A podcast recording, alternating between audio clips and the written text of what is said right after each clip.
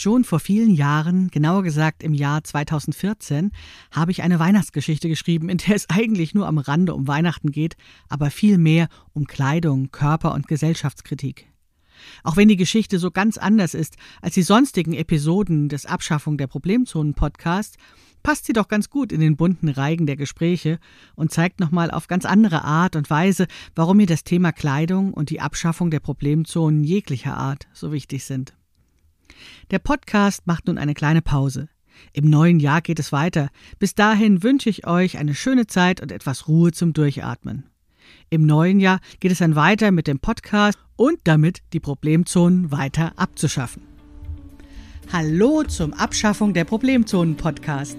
Hier spreche ich über Körper, Kleidung und Gesellschaft aus feministischer Perspektive mit inspirierenden Frauen, die etwas zu sagen haben und die Welt verändern wollen.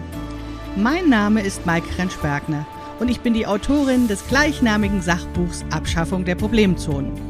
Nichts mache ich lieber, als mit klugen Frauen Kaffee zu trinken und revolutionäre Ideen auszuhacken. Geht's dir auch so? Dann mach dir einen Kaffee und setz dich dazu.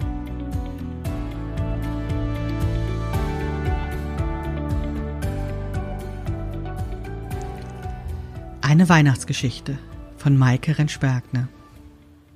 Es war einmal ein kleines Mädchen.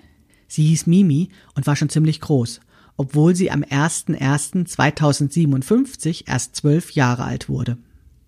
Jeden Morgen nach dem Aufwachen betrat sie den Bekleidomaten, um sich anziehen zu lassen. Der Bekleidomat war ein praktisches Ding. Über das Internet war er nicht nur mit der Wettervorhersage verbunden, er hatte einen Kalender, in dem besondere Tage und Anlässe vermerkt waren und kannte sich mit der aktuellen Mode aus. Das Mädchen musste den Bekleidomaten nur betreten und wie von selbst schmiegten sich moderne Funktionsstoffe um ihren Körper, um sie gut beschützt durch den Tag zu bringen. Warum kann ich dem blöden Bekleidomaten nicht sagen, was ich anziehen möchte? schimpfte Mimi. Hosen, immer nur Hosen. Ich habe Hosen so satt. Ich möchte nicht nur an Weihnachten einen Rock tragen. Ich möchte heute einen Rock anziehen. Einen richtigen Drehrock, der bei jedem Schritt schwingt. Verdammt Verdammt, ich will Pirouetten drehen, ich will tanzen, ich will einen Drehrock. Verstehst du, einen Rock, der fliegt, du dummer Automat. Sie schaute an sich herunter. Schon wieder musste sie graubraune Hosen tragen.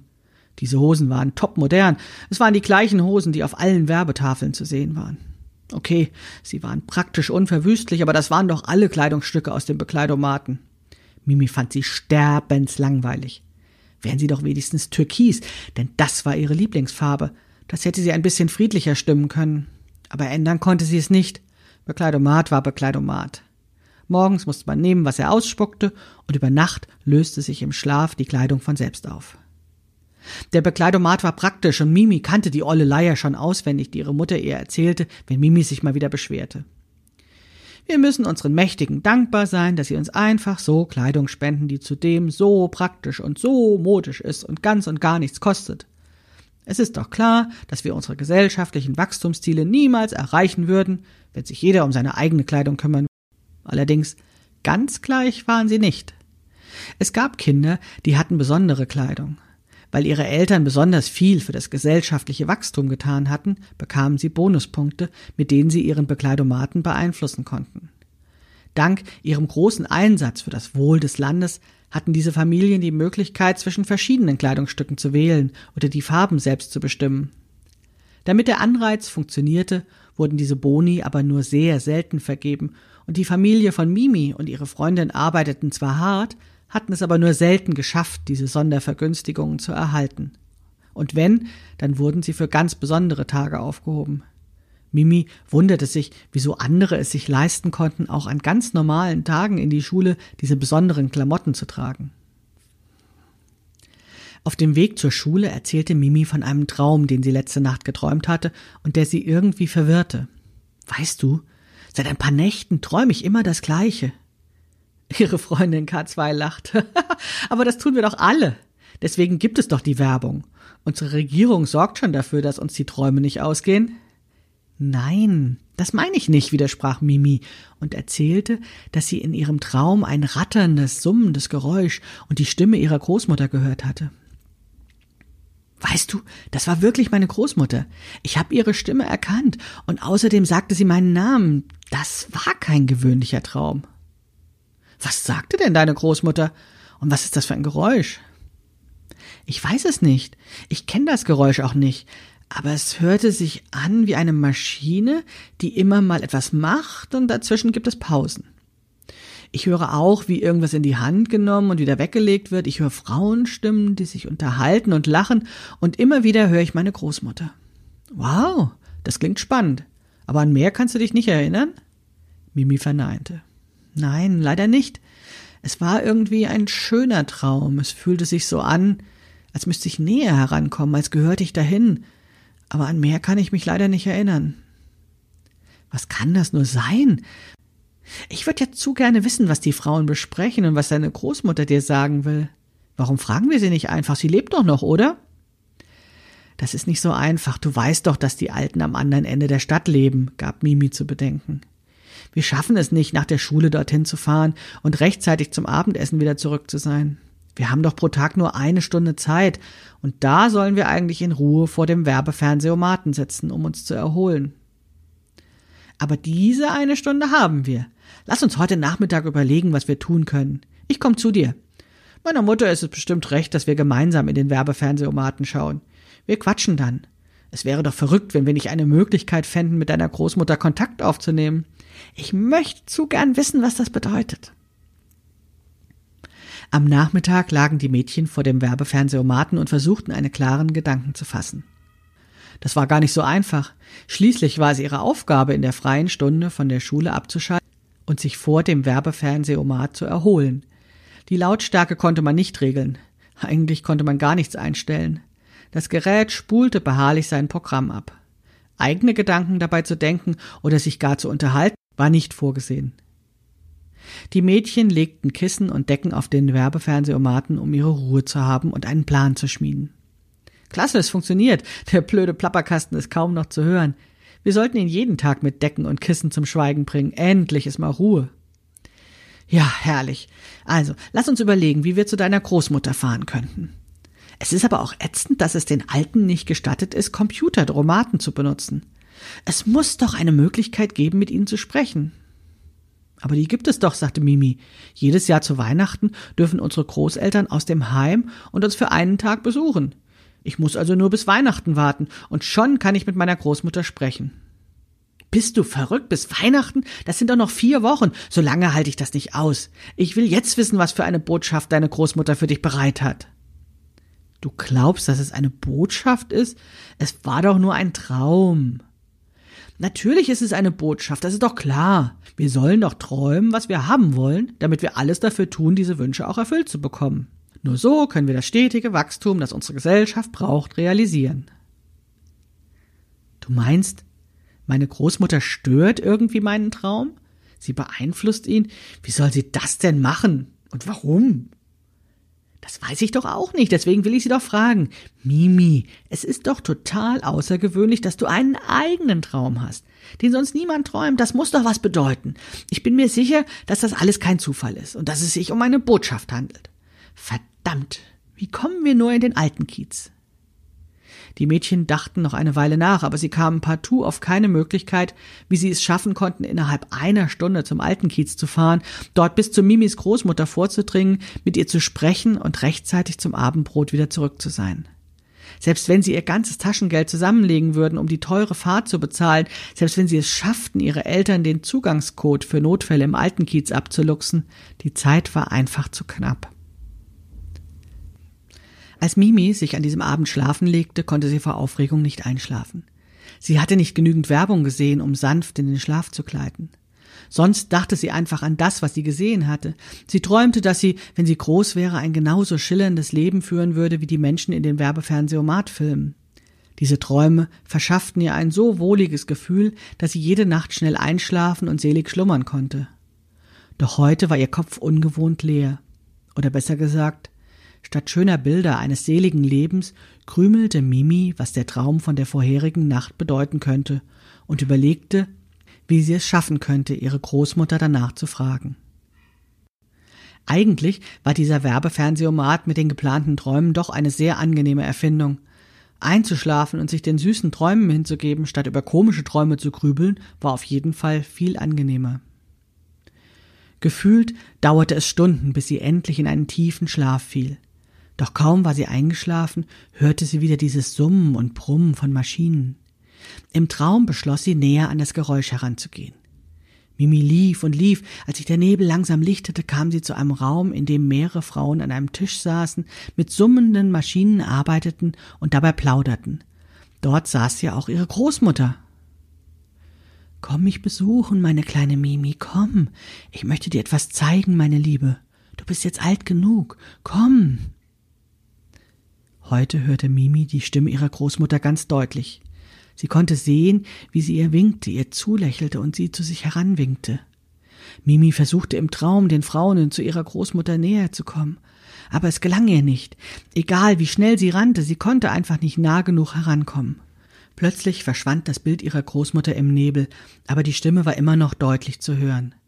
Komm, meine kleine Mimi, komm, ich will dir etwas zeigen. Das war eine eindeutige Botschaft. Mimi beschloss, alles zu tun, damit sie und K2 möglichst bald in den alten Kiez fahren konnten, um herauszufinden, was es so Wichtiges gäbe, was ihre Großmutter ihr mitteilen wollte.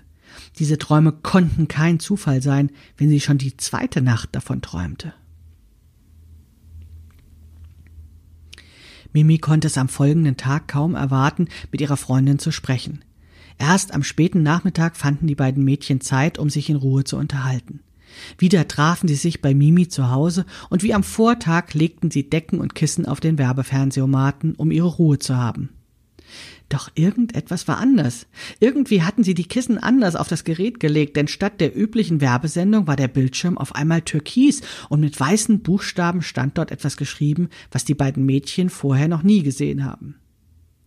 Glückwunsch! Sie haben genügend Wachstumspunkte erarbeitet, um Ihr Gerät und ein Gerät Ihrer Wahl zu personalisieren. Bitte folgen Sie den Anweisungen. Was ist denn das? Das hatten wir ja noch nie. K2, das ist ja ein Ding, das habe ich auch noch nie gesehen. Was man da wohl einstellen kann? Wollen wir es mal versuchen? Das können wir doch nicht machen. Das dürfen doch nur deine Eltern. Aber die sind nicht da. Und außerdem gehöre ich auch zur Familie und Türkis ist meine Lieblingsfarbe, das ist ein Zeichen. Die Freundin lachte.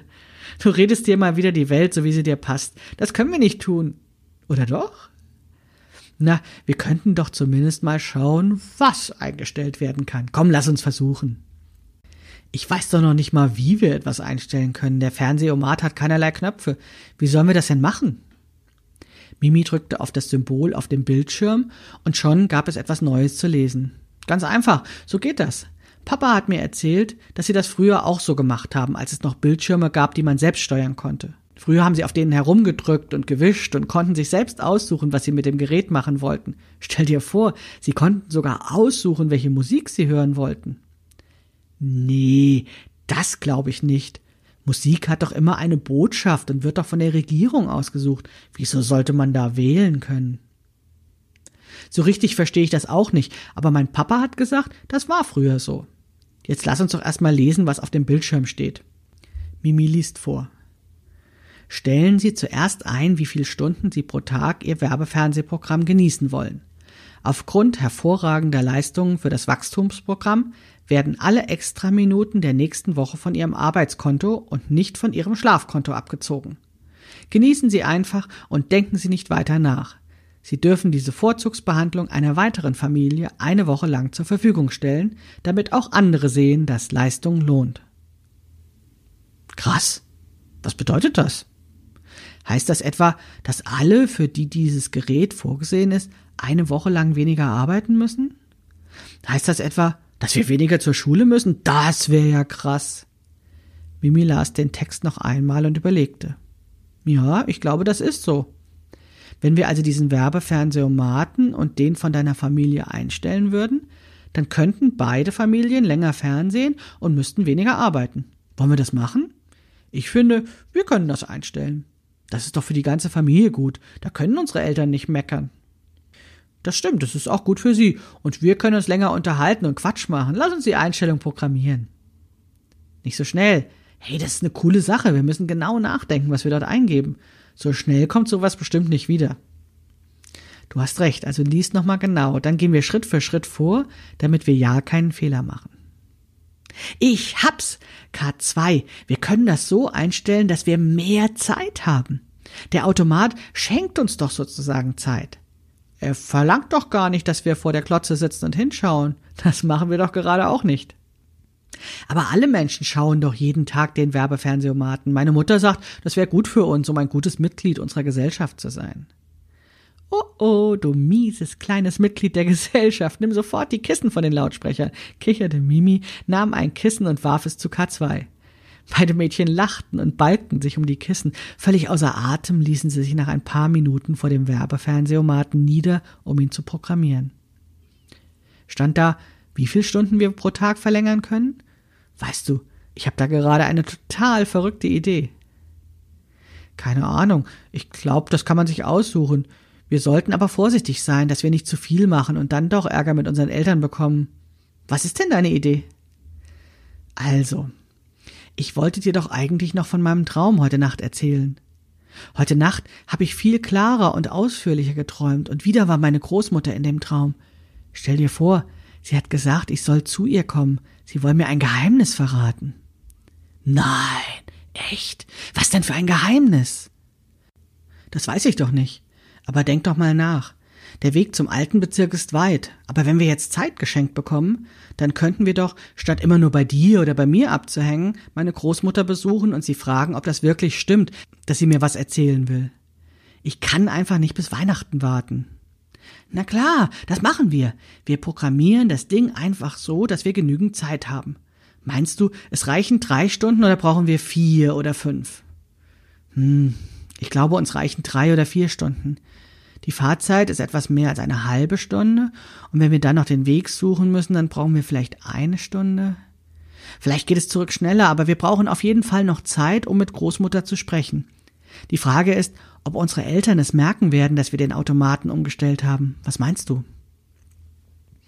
Also meine Eltern bekommen davon nichts mit. Sobald die vor dem Werbefernsehautomaten sitzen, dösen die weg. Wenn wir einfach noch alle Uhren umstellen, dann merken die gar nicht, dass sie dort Zeit verdattelt haben. Wir müssen nur aufpassen, dass wir uns nicht verplappern. Okay, abgemacht. Wir versuchen es einfach. Wir stellen das Ding um und fahren morgen zu meiner Großmutter. Und sollte unser Plan mit den Uhren nicht funktionieren, dann müssen wir es eben übermorgen unseren Eltern erzählen. Sie werden zwar sauer sein, dass wir eigenmächtig gehandelt haben, aber eigentlich können sie nicht schimpfen, weil sie etwas gewonnen haben. Deine Eltern schon gar nicht, denn sie bekommen die Umstellung ja geschenkt, weil meine Eltern so fleißig waren. Die Mädchen machten sich an dem Werbefernsehautomaten zu schaffen und programmierten ihn für vier zusätzliche Stunden. Nun hatten sie am nächsten Tag fünf Stunden Zeit, um dem Geheimnis des Traums auf den Grund zu gehen. Gleich nach der Schule bestiegen sie die Tram in Richtung Altenkiez. Erleichtert stellten sie fest, dass sie den Weg ganz einfach fanden. Die Straßen wurden immer unbelebter, je länger sie unterwegs waren.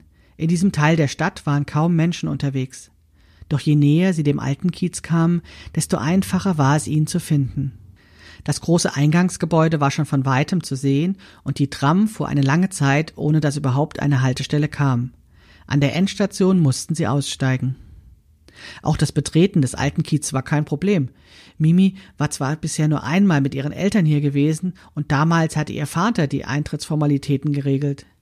Sie befürchtete, dass sie irgendein Formular ausfüllen müsste, das nur Erwachsene Zutritt hatte, oder dass sie einen bestimmten Zugangscode brauchen würden, um den alten Kiez zu betreten, oder eine Besuchserlaubnis bei ihrer Großmutter zu bekommen. Doch als sie ihren Daumen auf den Familienidentitätserkennungsscanner legte, öffnete sich die Tür automatisch und sie und K2 konnten eintreten. Kaum hatten sie den alten Kiez betreten, erschien eine Anzeige auf dem Bildschirm und die Mädchen erfuhren, dass Mimis Großmutter in Haus 47b lebte und sich gerade dort aufhielt. Der Weg wurde auf einer interaktiven Karte angezeigt, so dass sich die Mädchen leicht zurechtfanden. Auf dem Weg zu Haus 47b trafen sie viele alte Menschen, die ihnen scheu zulächelten und über ihre Haare streichelten. Oft hörten sie, wie schön, dass mal Besuch kommt. Und Hallo, ihr beiden, wie schön, dass ihr da seid, von wildfremden Menschen. Die Mädchen fühlten sich etwas eingeschüchtert von so viel Freundlichkeit. Normalerweise redeten die Menschen auf der Straße nicht miteinander, sondern versuchten nur so schnell wie möglich von A nach B zu kommen. Wer Wachstum produzieren und seine Leistung belohnt bekommen wollte, der hatte wenig Zeit für Freundlichkeiten. Sie waren noch nicht mal in Haus 47b angekommen, als Mimi schon eine vertraute Stimme hörte. Mimi, mein Kind, du kommst ja wirklich. Ich kann es nicht glauben. Schaut mal, meine kleine Mimi ist wirklich gekommen.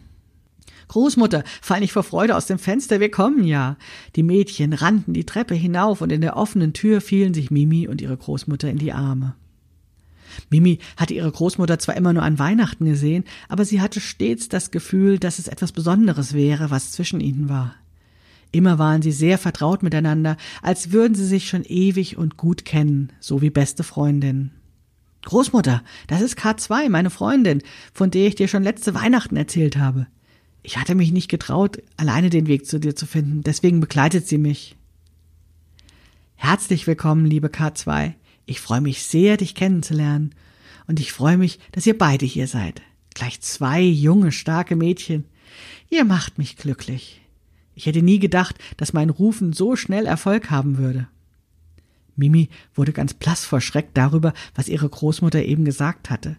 Über die Freude des Wiedersehens hatte sie zunächst vergessen, was sie eigentlich hergeführt hatte. Aber anscheinend ging tatsächlich etwas nicht mit rechten Dingen zu. Ihre Großmutter schien sie in der Tat gerufen zu haben. War das am Ende gar kein Traum gewesen? Großmutter, hast du mich wirklich gerufen? Im Traum? Warst das wirklich du? Aber natürlich, meine Liebe, ich hab dich gerufen und gebeten, mich zu besuchen. Sie lachte. Bin ich dir wirklich im Traum erschienen? Oha, ich kann zaubern. Die Mädchen schauten die alte Frau ungläubig an. Was wollte sie ihnen damit sagen? Konnte sie nun Träume beeinflussen oder nicht? Hatte sie Mimi gerufen oder war das alles nur ein großer Zufall? Großmutter, stimmt das, dass du mir etwas erzählen willst? Mimi konnte nicht anders, als mit der sprichwörtlichen Tür ins Haus zu fallen, so neugierig war sie. Mimi, mein Kind, ja, das will ich. Das muss ich sogar. Meine Freundinnen und ich haben dir etwas zu sagen. Wir wollen dir etwas zeigen, was euer Leben verändern wird. Die Mädchen schwiegen beeindruckt. Und da du so nett warst, auch noch deine Freundin mitzubringen, freuen wir uns auch sehr, auch K2 unsere Geheimnisse zu zeigen. Kommt mit mir in den Keller, dann werdet ihr schon sehen. Die beiden Mädchen folgten der alten Frau die Treppe hinab in den Keller. Am Ende des Ganges war eine geöffnete Tür. Sie hörten Stimmen und Maschinengeräusche. Genau die Geräusche, die Mimi schon so gut aus ihrem Traum kannte. Ich glaube es nicht. Das ist ja genau wie in meinem Traum, Großmutter. Diese Geräusche, genau das habe ich gehört. Was ist das? fragte Mimi ganz aufgeregt. Immer mit der Ruhe, junge Dame. Wir sind ja gleich da. Dann wirst du es sehen, was ich dir zeigen will. Sie betraten einen Raum mit einem großen Tisch. Um den Tisch herum saßen neun alte Frauen mit runzligen Gesichtern hinter merkwürdigen Maschinen. Sie plauderten miteinander und schienen emsig beschäftigt. Die Mädchen hörten immer wieder diese Maschinengeräusche, sie hörten eine Frau fluchen. Verdammt, wo ist der Nahttrenner? Das kann doch nicht sein. Eine Garnrolle kullerte über den Boden. Großmutter, wo sind wir hier? Was macht ihr hier? Mimi und K2 sahen sich mit großen Augen um. Meine Lieben, Großmutter räusperte sich. Alle blickten auf. Meine Lieben, stellt euch vor, es hat geklappt. Mimi ist gekommen und sie hat uns noch eine Freundin mitgebracht. Die alten Frauen erhoben sich schwerfällig und kamen auf die beiden Mädchen zu. Alle trugen schöne Kleider, ihre Unterröcke raschelten beim Aufstehen. Sie sahen so anders aus als die Menschen, die die Mädchen sonst kannten. Allesamt waren sie beeindruckende Erscheinungen. Draußen auf der Straße, in der Schule und eigentlich überall hatten die Menschen stets schlicht geschnittene, einfarbige und praktische Kleidung an. Hosen überwogen im Straßenbild. Accessoires waren standardisiert und nur den Leistungsträgern vorbehalten. Alles war funktional, hübsch und glatt anzusehen, aber für das Auge doch auch irgendwie langweilig. Das war ja durchaus gewünscht. Funktionalität stand über allem. Die Menschen sollten mit den Gedanken an Kleidung keine Zeit verlieren und sich lieber der Erfüllung der Wachstumsziele widmen und das konsumieren, was ihnen der Werbefernsehomat ans Herz legte. Die alten Frauen sahen anders aus. Sie trugen farbenprächtige, ganz fantastisch schöne Kleider, und diese passten ihnen wie angegossen. Aber mehr als das.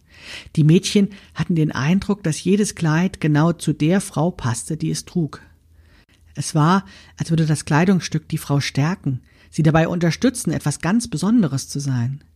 Nicht zuletzt waren es allesamt Drehkleider, Röcke, die herrlich hoch fliegen konnten, wenn man sich drehte, genau die Kleider, die Mimi aus alten Filmen kannte und von denen sie immer mal wieder heimlich träumte. Ihr seht so, so.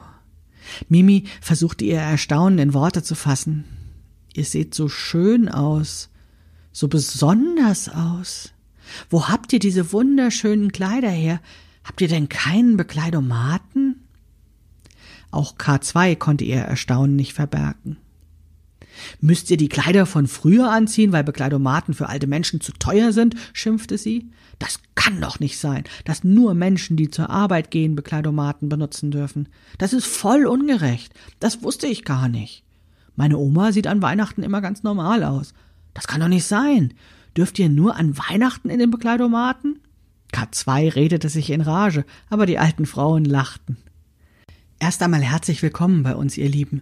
Setzt euch zu uns und habt ein wenig Geduld. Wir wollen euch doch unser Geheimnis verraten.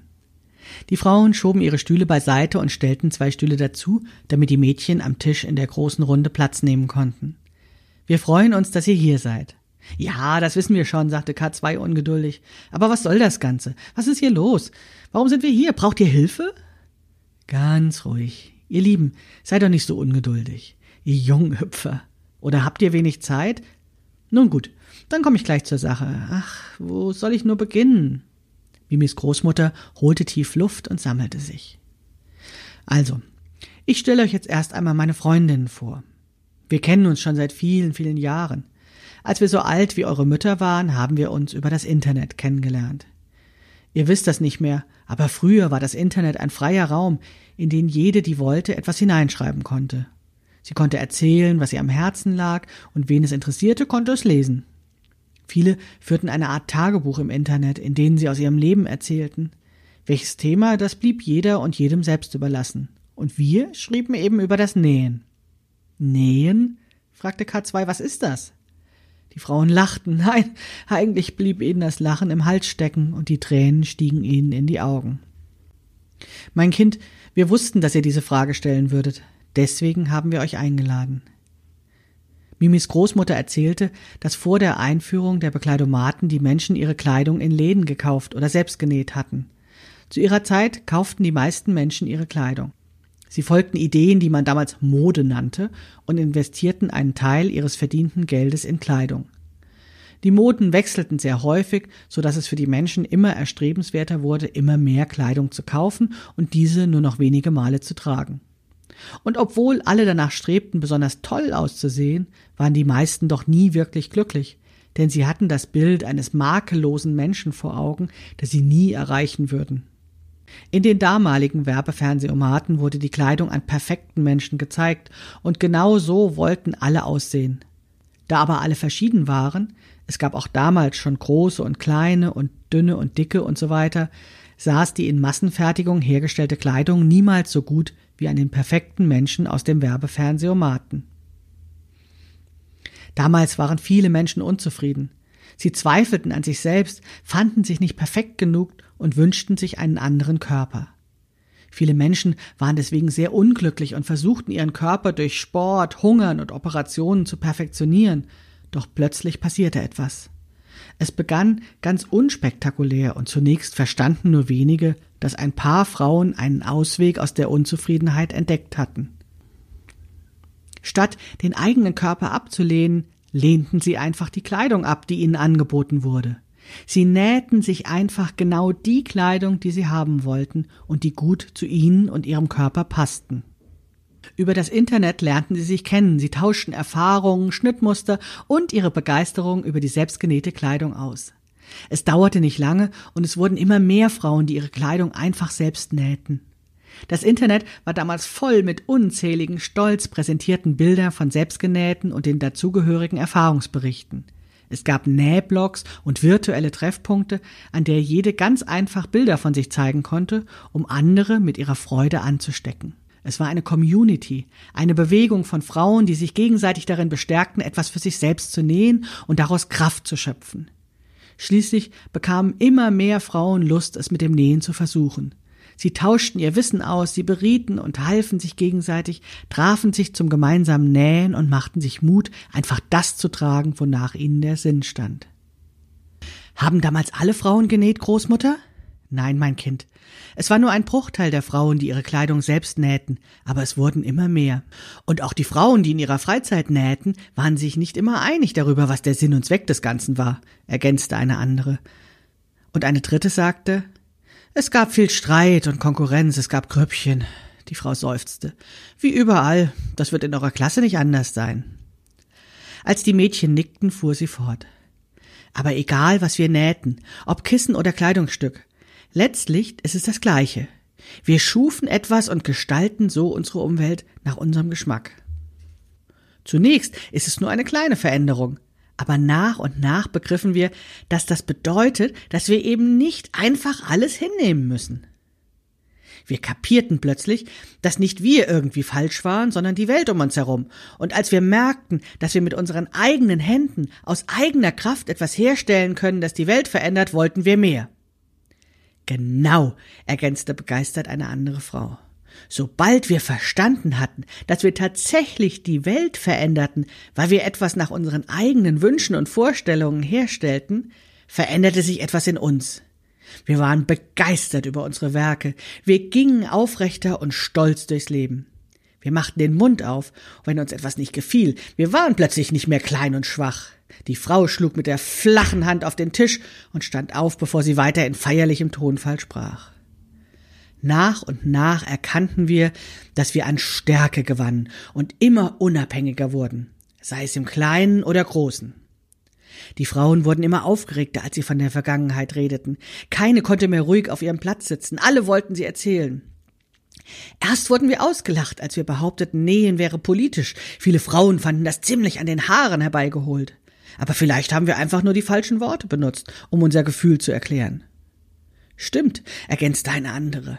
Denn mit der Zeit begannen immer mehr Frauen zu fühlen, dass mit jedem Gegenstand, den sie fertigten, sich wirklich etwas veränderte. Mehr und mehr begannen wir bei gemeinsamen Nähkränzchen über das, was das Nähen für uns und für die Gesellschaft bedeutet, nachzudenken. Wir stellten fest, dass es an der Zeit war, etwas Grundsätzliches in unserer Gesellschaft zu verändern und begannen uns auch in anderen Lebensbereichen stärker einzumischen und Forderungen zu stellen. Tja, und das ging dann tatsächlich zu weit, seufzte Mimis Großmutter. Die Mächtigen wollten gar nicht, dass wir mit uns selbst zufrieden waren und plötzlich eine eigene Vorstellung von einem guten Leben bekamen. Sie wollten, dass die Einwohner ihres Landes ohne darüber nachzudenken den Gesetzen des Kapitalismus glaubten und sich ordentlich anstrengten, um das zu erreichen, was ihnen versprochen wird.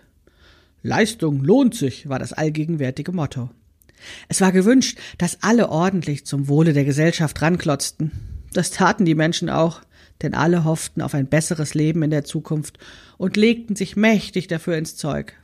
Eigene Pläne für ein selbstbestimmtes Leben und sich darum zu bemühen, das Leben hier und jetzt aktiv zu gestalten, das passte einfach nicht in das Konzept. Und dann, was ist dann passiert? fragte Mimi. K2 schlug sich an den Kopf. Das ist doch klar. Sie haben gewonnen. Genau so leben wir heutzutage. Wir bekommen das, was wir zum Leben brauchen oder genauer gesagt zum Arbeiten brauchen und müssen nehmen, was wir bekommen. Wir haben keine Wahl. Alle müssen so sein, wie die Mächtigen es sich wünschen. Genau. Die alten Frauen im Raum nickten zustimmend und eine andere begann weiter zu erzählen. Die Mächtigen erkannten sehr schnell, welches Kraft in der Bewegung der Näherinnen steckte, welches Potenzial die Frauen hatten und welches Feuer der Begehrlichkeiten sie in den Menschen weckten. Das musste ein Ende haben, denn dieses weibliche Selbstbewusstsein, die Zufriedenheit mit sich selbst und der Wille mitgestalten zu wollen, war zu gefährlich. Es konnte die herrschende Ordnung komplett in Frage stellen und zerstören. Also sorgten sie dafür, dass die Materialquellen versiegten, um die Frauen in dem, was sie am meisten liebten, handlungsunfähig zu machen. Sie rodeten Baumwollfelder, ersetzten Schafe durch Schweine, schlossen Webereien und Stoffläden, verboten den Kauf von Kurzwaren, zerstörten alle Materialfabriken und entfanden ganz neue Art von Bekleidung, die einfach zugeteilt werden konnte. Den Bekleidomaten. Ja, genau. Schon viele Jahre hatten die Herrschenden die Idee des Bekleidomaten in den Schubladen. Es war alles vorhanden. Das Know-how, Bekleidung per 3D-Drucker zu produzieren, Scanner, die die Körpermaße der Einzelnen blitzschnell ermitteln konnten. Die Zeit war reif dafür. Große Teile der Bevölkerung glaubten bereits an die Nützlichkeit funktionaler Kleidung. Es war wirklich absurd. Schon zu unseren Zeiten, als es noch Stoffläden und durchaus auch schöne Kleidung zu kaufen gab, trug die Hälfte aller Menschen in den Städten nur noch Jeans, Funktionsjacken und Sportschuhe, obwohl sie eigentlich fast nie länger Zeit outdoor verbrachten. Die Werbefernsehautomaten der damaligen Zeit sendeten Nachricht um Nachricht, wie schlecht es um die Welt steht, und je mehr die Menschen Angst bekamen, je mehr sie Angst vor Fremden, Seuchen, Wirtschaftskrisen und gesellschaftlichen Abstieg bekamen, umso sicherer fühlten sie sich in ihren Funktionsjagden. Die anderen Frauen nickten zustimmend und rollten mit den Augen. Eine andere führte die Erklärungen fort. Wir waren geschockt. Plötzlich gab es keinen Stoff mehr zu kaufen. Und zwar buchstäblich der Hahn abgedreht. Mehr und mehr Frauen mussten zwangsläufig damit aufhören, für sich selbst Kleidung zu nähen, weil sie einfach kein Material bekommen konnten. Und mehr und mehr Frauen betraten morgen für morgen zähneknirschend die Bekleidomaten, weil sie immer mehr schuften mussten, um ihren Beitrag zum gesellschaftlichen Wachstum zu leisten. Irgendwann waren alle Vorhänge, Tischdecken und so weiter zu Röcken und Kleidern verarbeitet und es gab einfach keinen Stoffnachschub mehr. Mimi schaute erschrocken auf die Uhr. K2, Großmutter, wir müssen nach Hause. In einer Stunde schaltet sich der Werbefernsehautomat aus und unsere Eltern merken, dass wir nicht da sind. Kommt ihr denn wieder? Es gibt noch so viel zu erzählen. Wir brauchen euch doch. Wir wollen euch doch etwas zeigen. Die alten Frauen sprachen ganz aufgeregt durcheinander auf die beiden Mädchen ein. Die Mädchen schauten sich an und nickten. Es schien ihnen, als wäre die Geschichte noch lange nicht fertig erzählt. Ihre Neugierde war jedenfalls noch nicht befriedigt. Na klar kommen wir wieder, oder Mimi? Mimi nickte heftig. Wir haben die Werbefernsehautomaten für eine ganze Woche umprogrammiert. Das heißt, wir haben eine Woche lang jeden Tag freie Zeit. Sollen wir gleich morgen wiederkommen? Die alten Frauen jubelten. Eine Woche, das ist fantastisch. In einer Woche können wir so viel zusammen nähen. Die Mädchen stutzten. Nähen? Ja, Mimi, meine Liebe, ich hab dich doch eingeladen, dass wir zusammen nähen. Ich fühle, dass meine Tage nun langsam gezählt sind. Da muss ich doch das, was ich kann und weiß, an meine Lieblingsenkelin weitergeben, damit das Wissen nicht mit mir im Grab verschwindet. Aber Großmutter, ihr habt doch gesagt, es ist nicht mehr möglich zu nähen, weil es kein Material mehr gibt. Da begannen die alten Frauen herzhaft zu lachen. Ihr Lachen war so ansteckend und herzlich und ja fast ein wenig albern, dass die Mädchen mitlachen mussten. Alle Frauen lachten und lachten und hielten sich die Bäuche. Aber Mädchen, sagte die erste, die sich beruhigt hatte, was glaubt ihr denn, was wir die ganze Zeit hier tun? Ihr näht? fragte Mimi wirklich. Ach, das war das Geräusch, was ich in meinem Traum gehört habe. Das waren Nähmaschinen. Aber woher habt ihr das Material? Womit könnt ihr nähen? fragte K2. Die Frauen standen auf und führten die Mädchen in den nächsten Keller. Der Keller war voller Schränke und Regale, überall türmten sich stapelweise Stoff, die Schränke waren voller Reißverschlüsse, Knöpfe, Garne, Nadeln und weitere Kurzwaren. Die alten Frauen öffneten weitere Türen, in denen sich das gleiche Bild bot ein schier unendlicher Reichtum an Material. Den Mädchen verschlug es den Atem. Das ist ja unglaublich. Überall Stoff, tausende von Metern. Wo, wo, woher habt ihr das ganze Material? fragte K2. Ach, ihr Lieben, wisst ihr, wir haben schon immer Stoff gesammelt.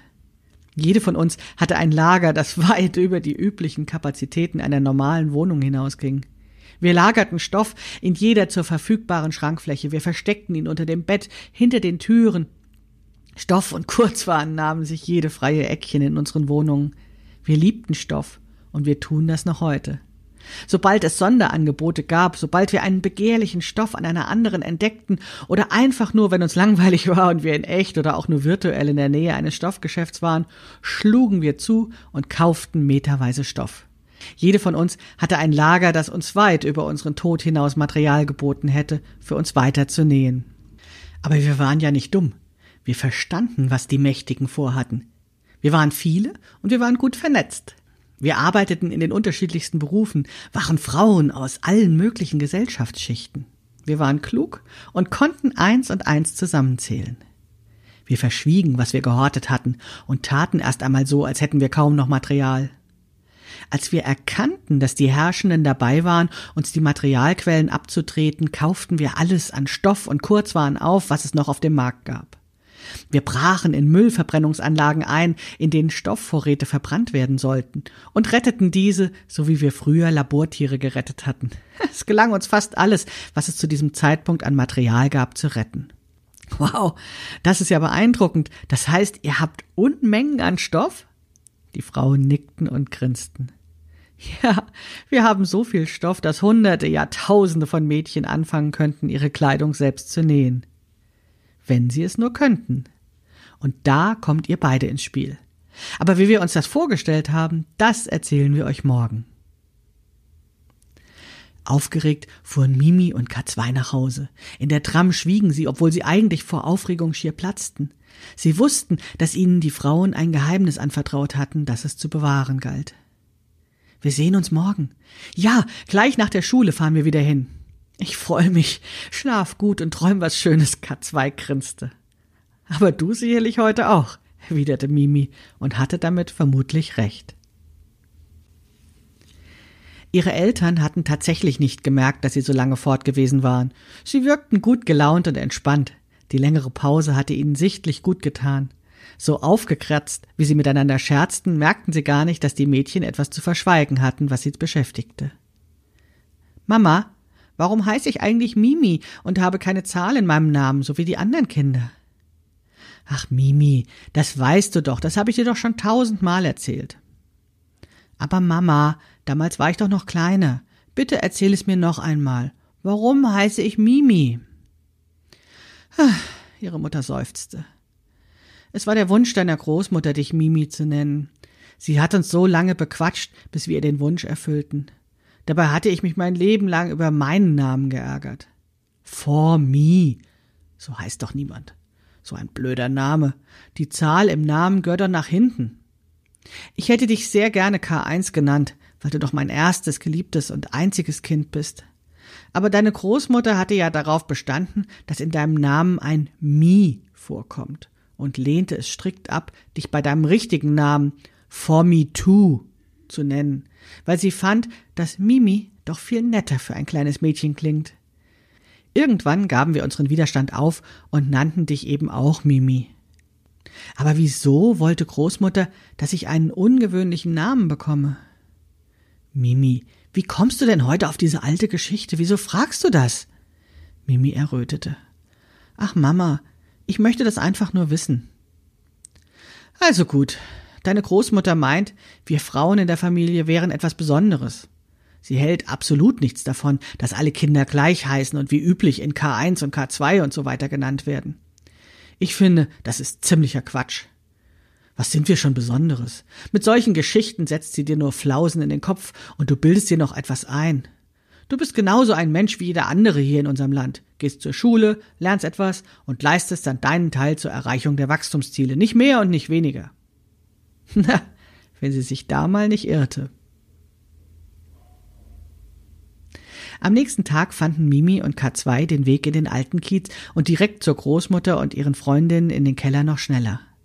An dem großen Tisch standen zwei zusätzliche Nähmaschinen und vor den Nähmaschinen lagen bereits zugeschnittene große Stoffteile. Nehmt Platz, ihr Lieben. Wie schön, dass ihr da seid, wurden die Mädchen herzlich begrüßt. Was ist das? Lernen wir jetzt nähen? Natürlich, ihr Süßen. Jetzt bringen wir euch das Nähen bei. Und ich glaube, wir haben schon geahnt, was ihr am liebsten nähen würdet. Vor euch liegen zwei zugeschnittene Röcke. Ihr näht zwei lange, weite Röcke, in denen ihr euch herrlich drehen könnt.